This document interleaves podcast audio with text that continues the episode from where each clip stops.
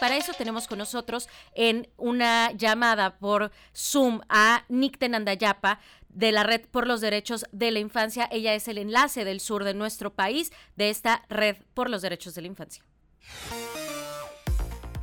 Nicte, buenas tardes, bienvenida. Te saludamos Fernanda Solís, Juan Pablo Galicia. ¿Qué tal Juan Pablo y Fernanda? Muy buenas tardes. Acá estamos en Chiapas, este, tratando de, platicar este tema tan importante para Yucatán. Eh, por supuesto, sabemos y estamos en Yucatán eh, constantemente y pues aquí estoy para pues ayudarnos a reflexionar sobre el tema tan importante. Nick, te primero preguntarte más o menos eh, una explicación muy breve de qué hacen en temas de trabajo infantil desde Redim, desde la Red por los Derechos de la Infancia. Bueno, eh, nosotros en Redim, en la Red por los Derechos de la Infancia, pues abordamos el tema eh, desde un enfoque pues integral, ¿no? trabajamos con 75 organizaciones en 18 estados. Entonces, pues hacemos constantemente pues una revisión de la situación pues de las diferentes problemáticas. En el caso de, del trabajo infantil, pues eh, nosotros consideramos que debemos ser muy cuidadosos, ¿no? Y cuidadosas porque, pues sí, efectivamente, como lo, lo, lo dicen, sí ha aumentado el trabajo infantil pero nosotros creemos que la base de, la reflexión en torno al trabajo de niñeces y las adolescencias debe ser pues eh, con base al cumplimiento de los derechos de niñas, niños y adolescentes y pues los cuales son eh, las políticas públicas del mismo estado, el presupuesto que ponemos eh, efectivamente para resolver este problema, ¿no? El, dinero que estamos invirtiendo en la niñez para que tenga mejores condiciones de desarrollo. Desde Redim, pues reflexionamos eh, que es necesario cuidar que no se promuevan prácticas ni visiones que vayan a criminalizar la pobreza y el trabajo familiar.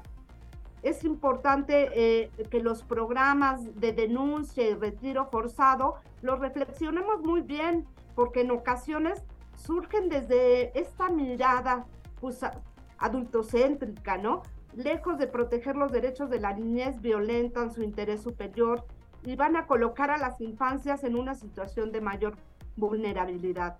Pues eso es lo que venimos reflexionando, eh, Fernanda, este, en torno al tema Nicté, preguntarte eh, justamente eh, con, con, esto que nos mencionas, de que el trabajo infantil hay por supuesto que observarlo siempre y cuando se cumplan con las reglas que existen en, en los distintos estados, pero ah, ah, no sé si tengan ustedes en Redim alguna especie de catálogo de reglas mínimas que tendrían que cumplir eh, cualquiera de los lugares en donde esté permitido o regulado el trabajo infantil, sobre todo para la gente que nos escucha y que también junto con nosotros pues está aprendiendo pues todas las aristas de este fenómeno. Y a esto que te pregunta Juan Pablo, me gustaría agregar si nos pudieras decir para las personas que nos escuchan, ¿qué trabajos sí podrían estar permitidos para niñas, niños y adolescentes y qué trabajos de plano no pueden realizar personas menores de edad?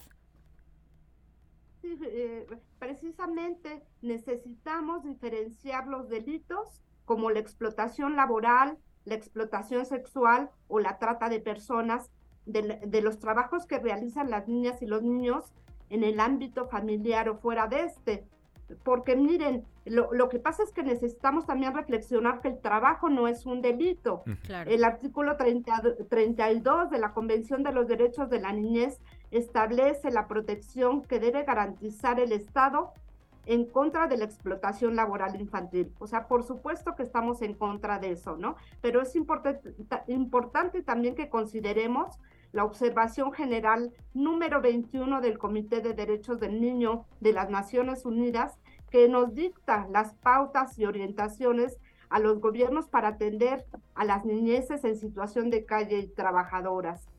Entonces, las ocupaciones no permitidas por su parte eh, podrían ser de dos formas, ¿no? Los trabajos peligrosos que señala la ley como eh, eh, trabajos de construcción o en el sector agropecuario o aquellos que llevan a, se llevan a cabo en bares, ¿no? Centros eh, pues, nocturnos y todo esto, ¿no?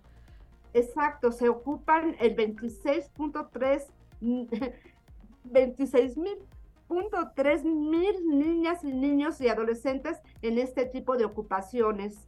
Este, y pues eh, la ley establece la edad mínima ah, de 15 años. Sin embargo, insistimos, ¿no? No, no eh, tenemos que diferenciar y no criminalizar a las familias. ¿Qué estamos observando en Yucatán? Pues la migración, una migración importante, ¿no? ¿Qué está sucediendo? Porque en los últimos casos fue, fueron chiapanecos eh, de, la, de, pueblos originarios quienes eh, pues están vendiendo en las calles. Esto es un fenómeno eh, de migración interna que se da en todo el país, ¿no? Pero que tenemos que, que tener cuidado de no criminalizar pues a estas familias no podemos sacarlas tampoco de los estados. Es un derecho también el poder migrar y moverte a, lugares donde, pues, el turismo, en este caso, como es Mérida, ¿no? Este, pues es, es un turismo muy activo y que llama, porque es, una economía que está, eh, pues, llamando a estas poblaciones para buscar nuevas formas de, de sustento familiar, ¿no? Y pues también decíamos, pues estas eh, poblaciones de pueblos originarios están acostumbrados a trabajar desde muy pequeños, ¿no? Entonces yo platicaba en el parque de Mérida, ¿no? Con algunos niños y niñas cuando recién sucedió, pues esta situación donde se, había un niño vendiendo en una esquina, en un semáforo, y pues desafortunadamente eh, pues eh, sufrió un accidente. Sí. Así es. Sí, y murió, ¿verdad? desafortunadamente. y esto destapa así como toda la situación en el Estado. Entonces, eh, pero los niños y las niñas tienen miedo, tienen miedo, tienen miedo porque entonces esto se convierte en una persecución, ¿no? Este, de que lo prohibimos, no lo prohibimos, lo regulamos, ¿no? Entonces creo que tenemos que resolver cuestiones estructurales primeramente, ¿no? y ir creando como las condiciones para que quisiéramos que todos los niños y las niñas estuvieran en las escuelas, estuvieran jugando, estuvieran... Pero también hay una cuestión cultural que también eh, los involucra en, el trabajo y, y, por supuesto en la sobrevivencia de las familias, ¿no? Entonces, esto sería como, pues, el poder trabajar desde las autoridades, los gobiernos, y con este nuevo programa, ¿no? Que, que recién se está, arrancando en Yucatán. ¿Cómo se llama? Accionar el que, el que se firmó. El pacto del Mayab también. Ajá, el pacto del Mayab. Y sí, todas las empresas y, organizaciones de la sociedad civil y gobierno y la misma, eh, eh, las mismas personas nos corresponde esa protección a los niños y a las niñas pero no nos deja nada criminalizar, al contrario, ¿no? Los niños y las niñas expresan tener miedo, están asustados y pues ese recurso que ellos aportan a las familias es, es fundamental. Estamos a lo mejor hablamos. Perdón. Exacto. Te escucho. Estamos platicando con Nicté Nandayapa de la Red por los Derechos de la Infancia en México. Ella es el enlace sur. Nicté, en esta parte justamente de lo que dices, ¿no? De no criminalizar.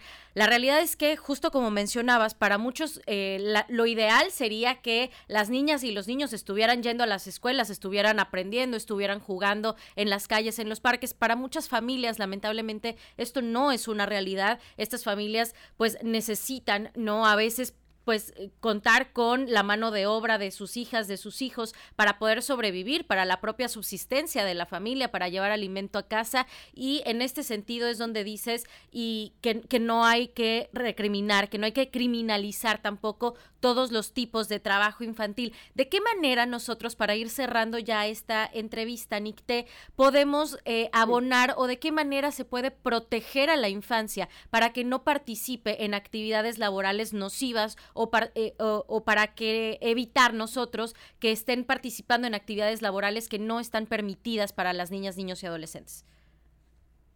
Sí, primero que nada, tenemos que entender esas diferencias abismales eh, pues que viven, eh, que se viven, lo, que viven los niños y las niñas eh, y adolescentes, ¿no?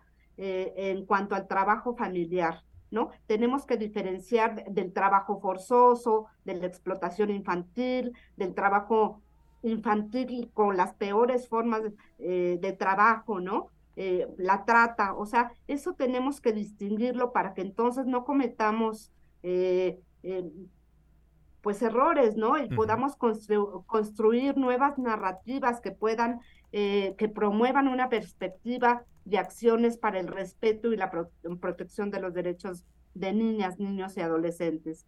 Entonces creo que, que eso, eh, por supuesto, también vemos niñas eh, y niños trabajadores que lo hacen también para pues poder ir a la escuela, ¿no? Poder este también pagar sus útiles escolares. Y claro, por apoyar a la economía en casa, ¿no? Exacto, para apoyar la economía en, casa. Entonces hacemos un llamado, ¿no? Una, a las organizaciones de la sociedad civil, a organismos internacionales, a instituciones públicas y, sociedad, y a la sociedad en general, para que entonces podamos diferenciar, matizar y comprender el trabajo de la niñez, ¿no? Sí, a diferencia justamente... de la explotación laboral. Sí, exacto. Ah, disculpa. Eh, eh, justamente sobre esta cuestión de también cómo podría abordar desde el sector público este tema, eh, comentábamos hace un momento y nos mencionabas justo del programa Accionar para un protocolo para atender a niñas, niños, adolescentes en situación de calle, el pacto del Mayab, que es el que firman las secretarías del trabajo.